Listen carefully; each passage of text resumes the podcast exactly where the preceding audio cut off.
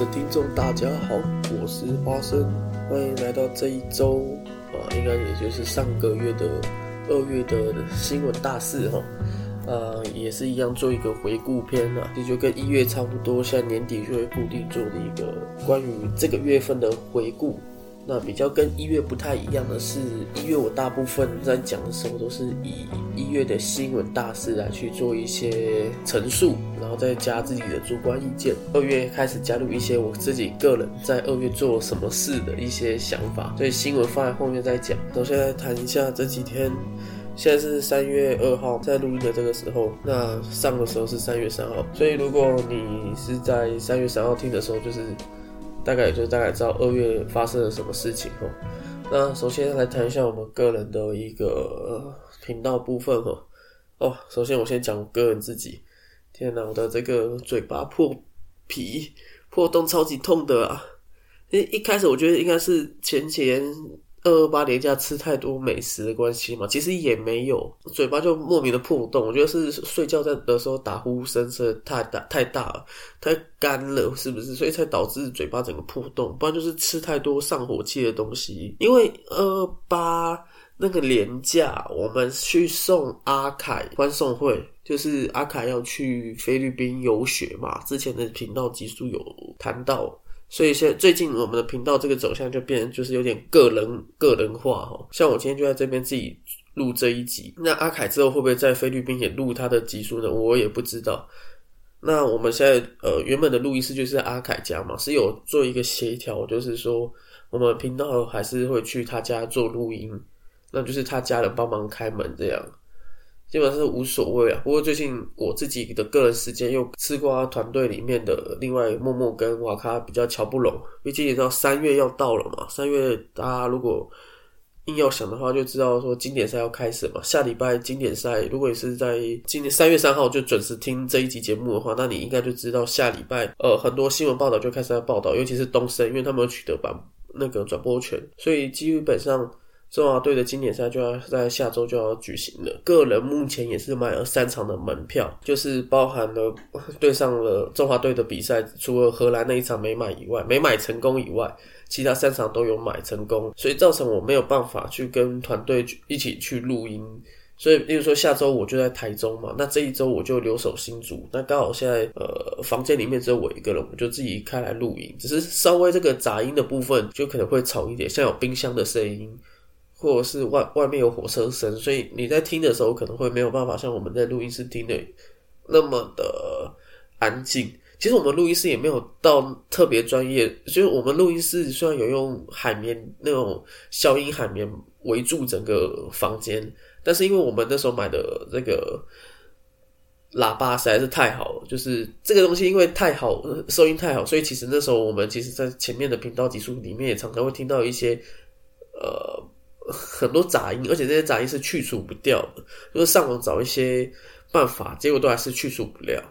所以今天这个杂音如果很重的话，嗯，也只能说声抱歉了。因为接下来未来就会一直做一个艺人节目的一个录制啊，直到我再回台北，然后回到嘴巴破洞这个哦，就是整个不太想吃东西呀。昨天晚上才跟我女友过九百天的在一起的九百天，然后又去吃了串烧。然后吃完以后，今天早上起来嘴巴依依旧还是很痛，虽然有抹那个药膏。如果各位嘴巴破洞的话，可以可呃可以，当然是以看医生为主啊。我自己是去涂药膏，就是这种口内的药膏，就是可以稍微止住了。只是药膏的味道也没有那么好闻，但有的时候药膏都会标榜它是什么口味，哈密瓜口味或什么橘子口味，但实际上你涂太多在里面，其实那个药膏感觉还是有出来，就并不是那么好吃。因为它毕竟是可以食用的药膏嘛，然后再来是因为我现在开始一个人录制嘛，那录制的话可能就没有办法有那么多人讨论，所以时间部分基本上这个频道以我个人录制的话，我也会缩短我的时间，就不太会再维持在以前一集就是差不多四五十分钟，那就是差不多二三十分钟可能就搞定了，觉得 OK 我就不会再多录，嗯，大概是这样。那讲到这个欢送会，其实基本上那是过程中聊了还蛮多的。那我跟阿凯也是问说，就是这一部分你去菲律宾的那个感想啊，会不会前一天很紧张？其实他他表示他也是会的，嗯，就是任何的焦虑感可能也都是会有的，包含他前一天会不会赶不上飞机那个，不过是是有赶上了，至少现在用赖问他的时候，嗯，他就是人在菲律宾。假如他为什么会去菲律宾留学？其实前前面频道他有讲过嘛，他去想要去学好语言，关于语言这个主。题哈，就是呃，因为阿凯克可能以前功课算好，不过他的英文可能并没有想象中的好，所以他觉得说他英文底子不够，然后他就想要去外国留学。那讲回自己，我本人发生的这个语言能力是非常非常的薄弱，就因为这样，所以我去问一下，在阿凯这这之前有没有去补习班上过英文，然后他有推荐我，就是他有呃一个网络上有一个。妹子，呃，不错的妹子，长得好，很好看的女生的老师，她有在自己呃函授课程，她有在线上有买。哦，所以她一开始哦，原本她是说要不要去菲律宾前就会把那一套课程给我，结果她说没有，她要自己再带去菲律宾学。干，我的发，我原本想要剪她的尾刀来用诶，剪她的英文来用，我就想说靠呗，不是说要给我的，然后现在又不给了，我靠，好吧，好吧，算了，我就自己去。买课程哈，不过英语这部分要买，就是因为最近真的花太多钱，缓一缓。因为我买了一个线上课程，就是其实我在听这个函授课程，有没有？就是很多不止语言呐，有的时候你要去就是高补考的课程也好，或者是一些呃你要高中考大学一些机测的学测的那些都是，有些函授课程就是一个。老师先录制好，然后可能放送三十天给你。像我问阿凯，阿凯他那个时候就说他就是永久终身免费的一个课程，只要那个网站还在的话啊，呃，如果大家，然后我就想说我去找一些课程，因为我知道以前我在学日语的时候，就学到一半的时候都有一些函授课程跑出来，然后他课程是非常的昂贵，例如说食堂里面就有一万。呃，十堂课程差不多就四千五千了。那如果你有学过日语的，就知道像大家的日本语，他们就分前面一到十三课，然后中间是十四到二十六课，然后再是。二十七课到三十九课就是这样，然后一路到五十课就分为四个阶段。所以如果假设你今天把所有课程都买完的话，就差不多是要花四个东西，就是四个钱，就五十堂课都买完的话，其实非常昂贵。我算过，差不多就要一万六到两万台币左右，就等于是一个补习班的价格。因为那个老师他所出的一些作品，他本身就是补习班，所以他补习班可能收这样的价格，所以他的这个函授的课程当然是不可能的那么的。低，当然我知道现在网络上有很多呃学语言的，其实像 YouTube 也就可以找到。像我喜欢日本语，去找日本语教学，就有很多免费的资源了，像是出口人老师啊，或者是呃呃杨老师啊、杨家园老师，这些都是免费的课程。那其实这个我有学过，但是呃以我来讲哈，我自己在学语言的话，其实有的时候最怕就是。这个老师的声音我已经听到会想睡觉，呃，你要说这两个老师嘛，其实这两个老师都不错，我从他的这中间有学到一些文法经历，但就是想要说，哎，刚好又看到一个，就是想到阿凯这件事情，我就会上网找日语，然后可能就是因为有搜寻关键字，所以脸书都会推荐某一个老师，日语老师，他是要函授课程，就是，然后现在有在做特惠哦，六千多块，而且是永久免费的哦，这个老师就是我刚刚之前说的哦。呃，这个价钱是非常的昂贵，可能五十堂课就要一万六到两万，所以他现在突然推出了一个学好日语文法五十堂课，只要六千多块，折价只要六千多块，而且还是永久的。我当下我就觉得说，我靠，这太便宜吧！我等了这么久，我等了两三年，这个老师的课程，他终于出现了这个六千多块折价，而且还是终身免费，我就立刻刷信用卡下去了。哦。刷完信用卡以后，就稍微有点后悔。还好我用分期，因为这六千多块对我来讲也是一笔呃小数目啊，相当于我的薪水六一个月的薪水六分之一，所以基本上对我来讲还好。我有有分期付款，他可以用台新银行分期付款哦，他才指定只有台新跟玉山哦，刚好还有台新的卡，我就可以做这个分期付款。然后付完以后，然后就开始手续。但是我就觉得说。哇，这个真的是要事先做功课，你这个不能是脑冲去买任何东西。像我同事前阵子去网络买一个 AirPod 耳机，然后他很担心是假货，然后其实我们都是在现场看，他那个 AirPod 真的做很精细，很多地方都是有那种感觉就是真货，小字啊，然后还有序号啊。可是后来他跟一个朋友在聊天，他有讲他说哦，其实这个东西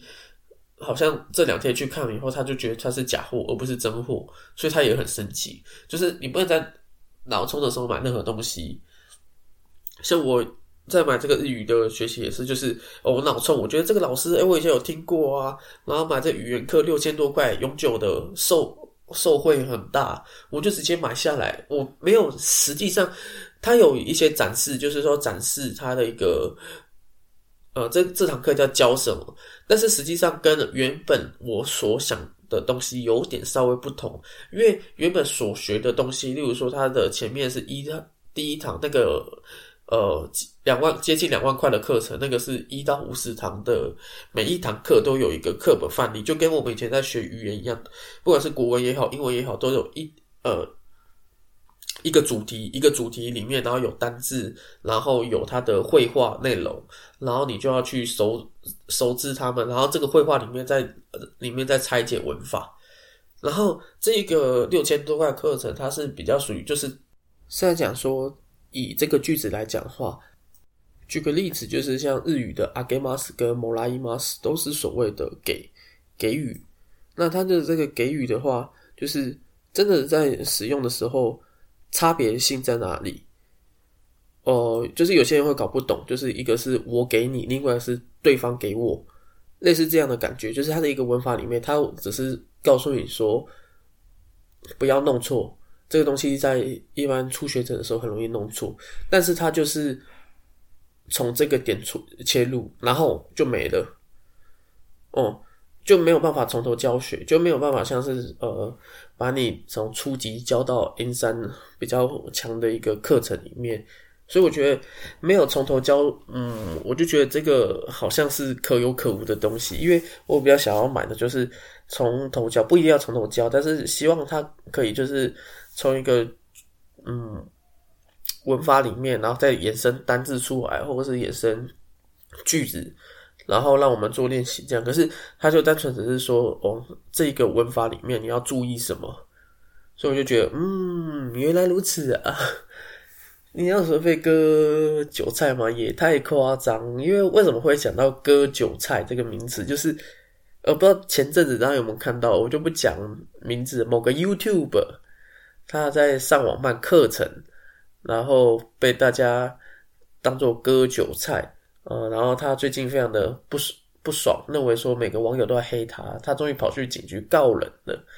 嗯，就是前阵子大家应该都知道吧？二零二二年的年初，所有 YouTube 都在卖 NFT。那 NFT 破产了以后呢？二零二二年年的年尾，所有人就是有个平台啦，我也是在那个平台买课程。那个平台就是去邀请各大 YouTube 非常百万网红 YouTube，请他们线上开课程，去开。你要如何去创作流量也好哦，你要如何去当一个网红，然后或者是呃，这个你要去当一个脱口秀的，对我讲那么多，应该大家都知道是谁了吧？就是有一些脱口秀的人，或者是 YouTube 网红，就是一堆，就是我你只要基本上是百万网红的人。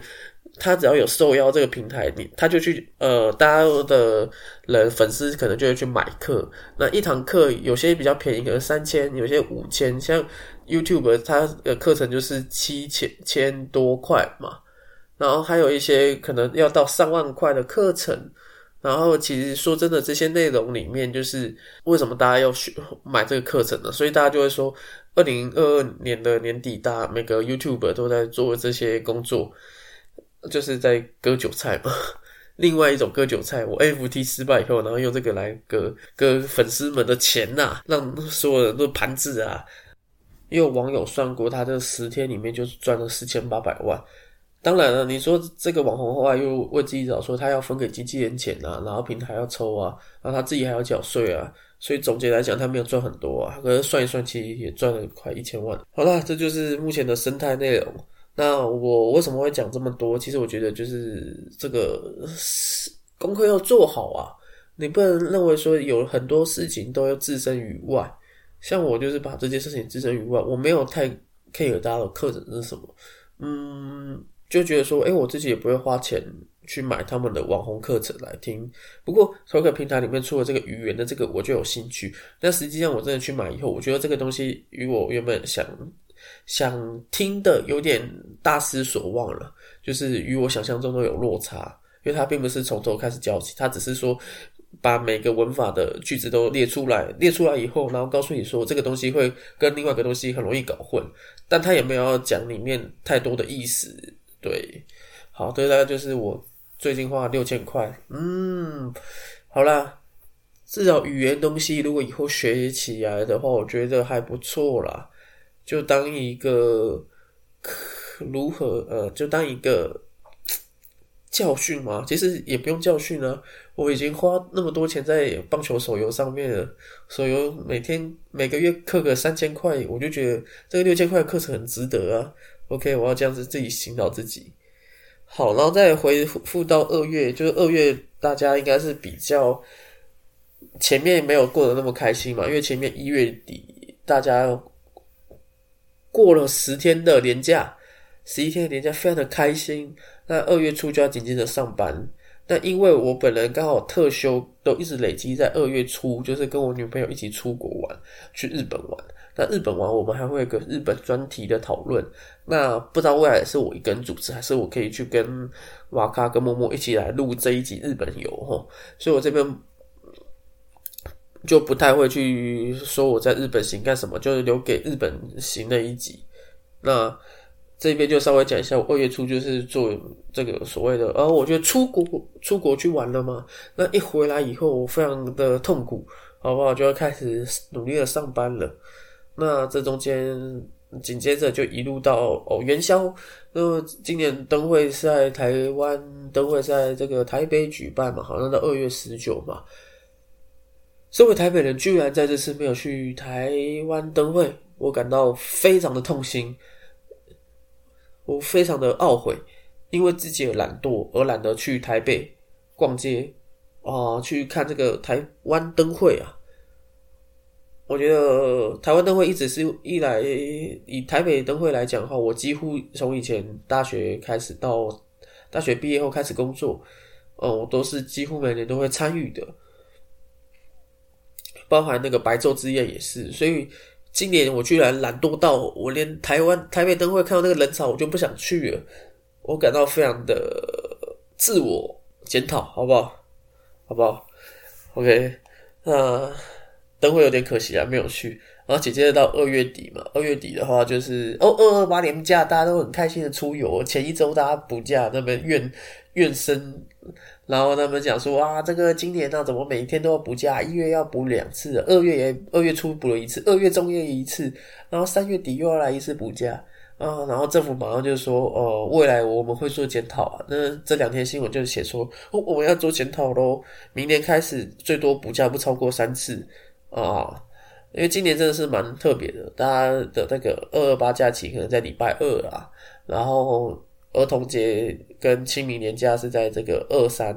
那这中间空的这一天都是拿来政府会拿来补假，啊，怎么讲？我个人是觉得还蛮爽的。放假的时候很爽啊，连放四天五天不用看到，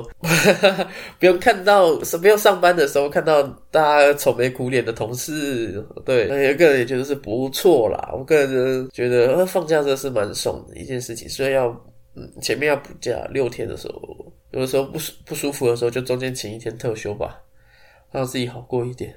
然后紧接着就是到了二月底以后就差不多结束，自己。差不多自己个人 vlog 也撑了大概快十五二十分钟了，呃，那我们就来讲一下这个关于二月的一个回顾啊，这个新闻大事的回顾，国内国外都稍微会提到一点。首先就是来回顾一下二零二二年的呃二零二三年，不好意思各位，二零二三年的二月，各位如果是回到新闻事件的闲聊的话，各位会优先想到什么？我必须说一个二月。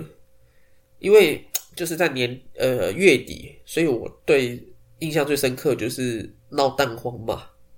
就这样。还有二二八的讲完致辞，好不好？那我们先来讨论一下，就是二月初有发生什么事情是大家会比较印象深刻的。其实我去稍微去找了一下哦，就是刚好那一天我在日本啊，那发生的这件事情其实蛮蛮意外的，因为就是我先讲这个事情，就是土耳其的大地震。土耳其的大地震就是大家都应该蛮有印象的嘛，就是突然有一天二月的。六号，土耳其发生了七点八级的地震，那造成了非常多人的死亡，也有非常多人的受伤。那曾也被誉为这是一个至少是一世纪以来土耳其这个地方是最强的强的地震之一哈。那因为我跟我女友说过，因为我女友是非常是想要去土耳其玩，因为她对土耳其的热气球是非常的。有兴趣，那我必须说，所以我会开始关注土耳其的新闻。如果今天是比较东东南亚国家也好，它是哦地震的可能新闻就摆在那边，我就稍微提到一下。那土耳其的部分，就是因为我女友关系，所以我开始对土耳其，我个人也蛮喜欢土耳其的文化，包包含说，呃，我们去日本也有吃土耳其烤肉，那。在这一边来讲的话，台湾的话，沙威玛也有土耳其口，还有土耳其冰淇淋，它会杂耍，这些都是我蛮喜欢土耳其的文化，所以我个人也不排斥去土耳其，只是遇到这样的强震，让我就是蛮有消息令人非常的震惊以及不舍。然后再来就是二月的口罩解禁，嗯哼。就像如同这个新闻标题里面，二月新闻标题解禁，就是二月的口罩解禁是让我感到非常的开心。呃，因为在二月二十号，我们政府宣布室内不需要戴口罩。那相对开，因为我在新竹嘛，所以新竹的百货公司大家最最知道就是搜狗跟巨城嘛。那搜狗开第一枪就说，二月二十号起，在室内百货公司是不需要戴口罩。政府是说由各各单位各个公司自己宣布要不要戴口罩，就是不强制规定的。我觉得这件事情是非常开心的，我必须讲。当然，你说现在疫情有没有？我相信每天都还有五千到一万的人确诊。感染确诊，那必须说这个疫情的关系，我个人是觉得就是跟一两年前那时候会死人来讲的话，因为可能我们都打疫苗，也有可能是它的病毒比较薄弱了，就像人传人传下去，已经没有像一开始大家恐慌。还记得二零二年、二零二一年吧，台湾的疫情突然爆发，就是从原本的当天确诊可能十人、二十人确诊到。一百人、两百人的时候，大家都觉得，恐慌啊，哎呀，要死人了。那时候还是三级警戒嘛，对吧？室内还不能用餐这样。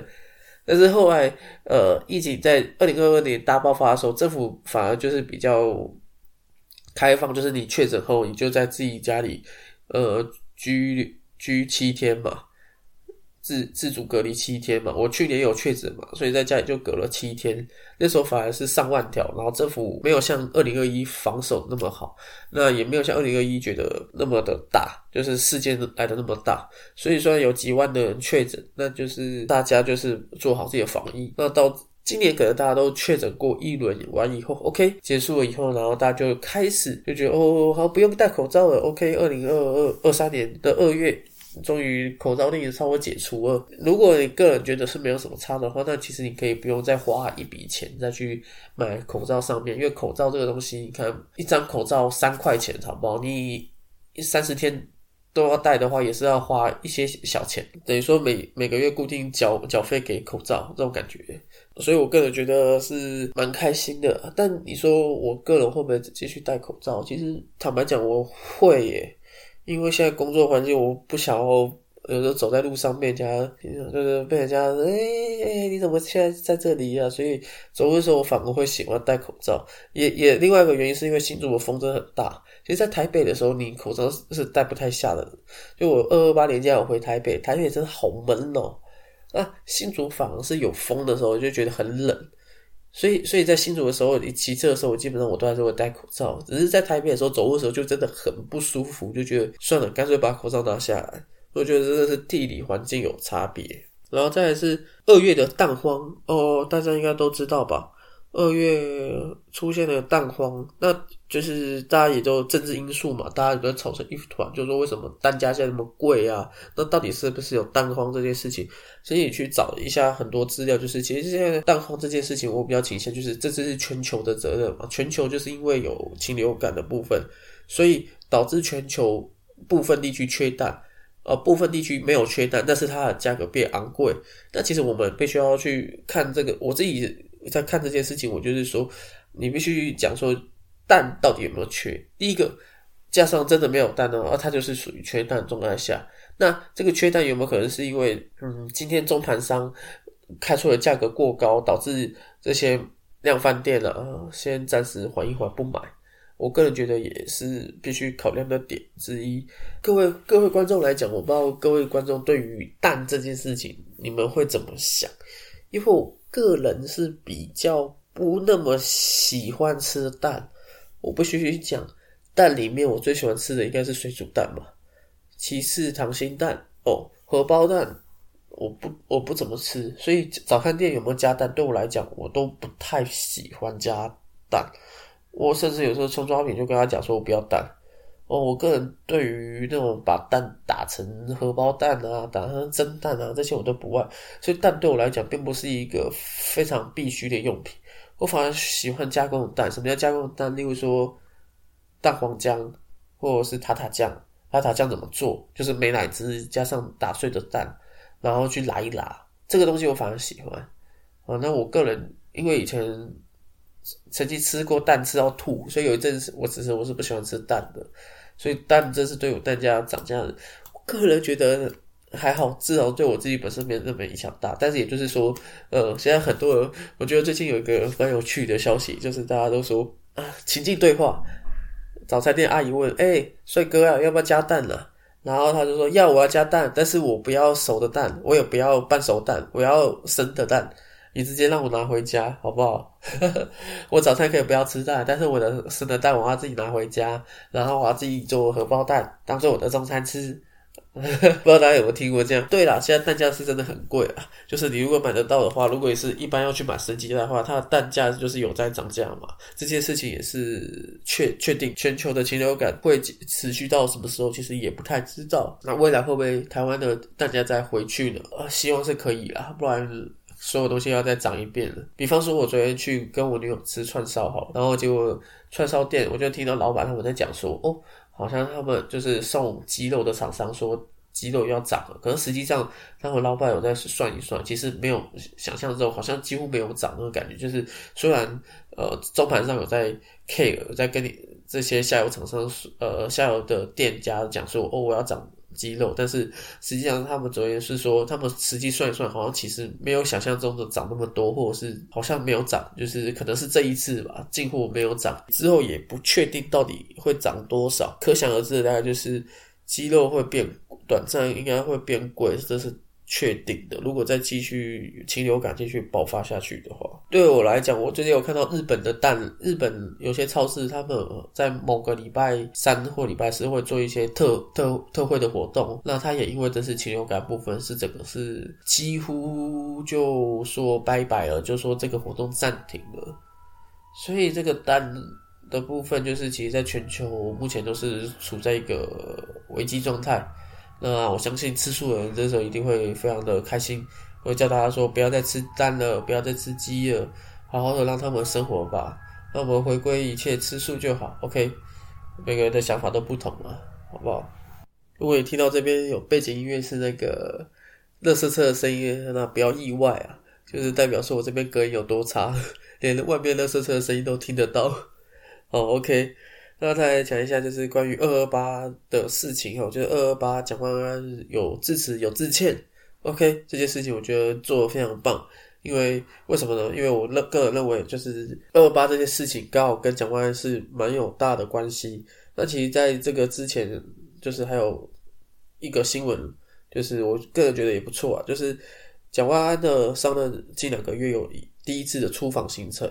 可是他本人并未出席。然后是改由台北副市长的李世川作为代表，然后二二六赴日本与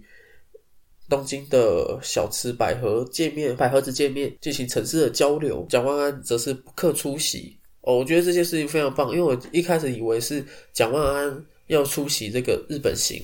哦，然后因为刚好强迫二二八连假，我就想说，干这样万万不可啊！你在二二八出去的话就惨了啊！你会被酸一辈子诶，算到你这八年做下来，你不管之后还要参与什么时候，你都还是会被酸。还好蒋万安非常呃，至少他有面对二二八这个课题，就是他最后还是选择二在二二八上自自此致歉。哦，我觉得至少是好一点。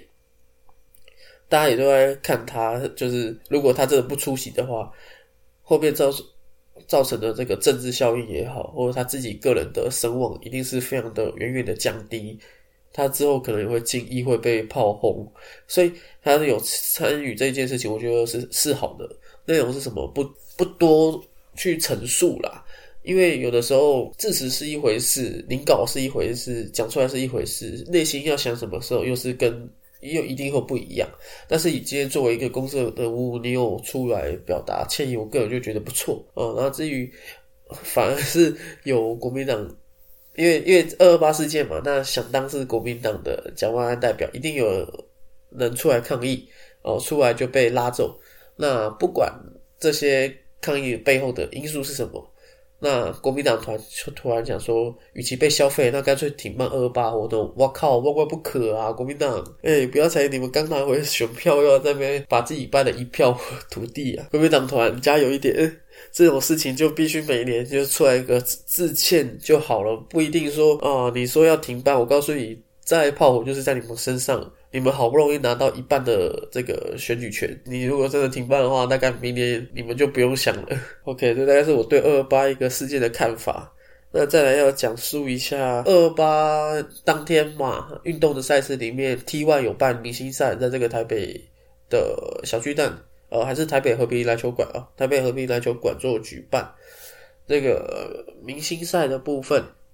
那霍华德砍了三十七分，最终比数好像一百六十几比一百一十多。呃，尤其第二节有霍华德的那那一队拿六十四分，超夸张。打完半场已经是一百一十几分，已经是接近一场比赛的数据。OK，那那我觉得还不错啊，以。台湾职业篮球成立了这一两年来，虽然 P 加没有举办嘛，那 T1 来讲的话，它有举办成功，我觉得也是不错的一件事情。中华队那边热身赛我不提，我可能直接到下次中华队的经典赛做一个专题。那讲到这边 T1 的话，就稍微来表达我一点个人的意见，就是前阵子有人就说 T1 有冲突嘛，刚好就是霍华德的云豹。以及台皮队两边有双方冲突的一个部分，结果这件事情越闹越大啊，居然已经要动用到社违法来去侦办球员。我觉得这件事情对我来讲是有点小激动的。我认为说，任何运动赛事来讲，哈，不管是棒球也好，篮球也好，任何冲突都是不可避免的话。人在场上打球呢，不可能会你一年打那么多场比赛，你不可能不会生气的。尤其在篮球还是高强度的碰撞下，说真的，冲突。是一回事情，你把这件事情延伸到了场外，要用国家法律的社会法来约束，我坦白讲是一个非常，我是非常不苟同的意见。虽然这件冲突里面包含助理教练跑去殴打球员这件事情，在大庭广众下面，你可以今天去检讨他的不是，你可以去检讨说对于这个。小朋友来讲，观观点不是那么好，但我个人觉得不能这样讲。运动赛事里面，每个人都是拼尽全力去做这些事情，难免会发生生气。那生气的时候做一个冲突来讲的话，当下我觉得就是一种情绪的释放压力。哦，如果你都不冲突的话，到最后放着所有球员在。他们这个 Instagram 上面现实都在讲这些话，会讲更难听，好不好？冲突这件事情，我个人觉得可能是生活在台湾久，我觉得用这种法来办他，真是有点太夸张了。因为自己个人的浅见啊，我觉得冲突就应该是冲突，而不应该是有其他的地方来去做主导。如果今天是你说球迷冲下去打人，那用其他的办法来去，当然是 OK 的。但是你场上的事情就在场上解决，而不是场下在解决。好，这呢就是突然讲到 T one，我突然想到一件事情，所以跟大家来讲一下啊。殊不知在差不多二月这个回顾里面，我也讲快三十五分钟了，蛮令我意外的。原本以为只要讲二十分钟、三十分钟就好。那二月回顾就差不多到这边。如果你是在这个礼拜就准时收听的话，那下礼拜就是经典赛，请大家帮中华队加油一下，好不好？那也也帮我们这个吃瓜团队来加油一下，希望我们这个团队会越来越呃越来越多人收听啊，有任何的问题也都可以跟。我们反映啊，有想听的电影内容也好啊，书籍内容啊，呃，只要你告诉我们，我们会去倾听，然后最后再去跟大家分享。那么本集的这个内容就差不多到这边告一段落。我是吃瓜群之用的花生。如果你对我们频道是有任何想要对我们说的话，欢迎在底下做留言。最后，如果你喜欢我们的频道，欢迎分享给你的亲朋好友。如果你不喜欢我们的频道，麻烦分享给你的亲朋好友，一起来踏伐我们的频道。不管你是喜欢的还是痛恨的，都欢迎把我们分享出去，让我们网络上的人都听到我们的频道，好不好？谢谢各位支持，我是吃瓜群众花生，我们下周同一时间再见，拜拜。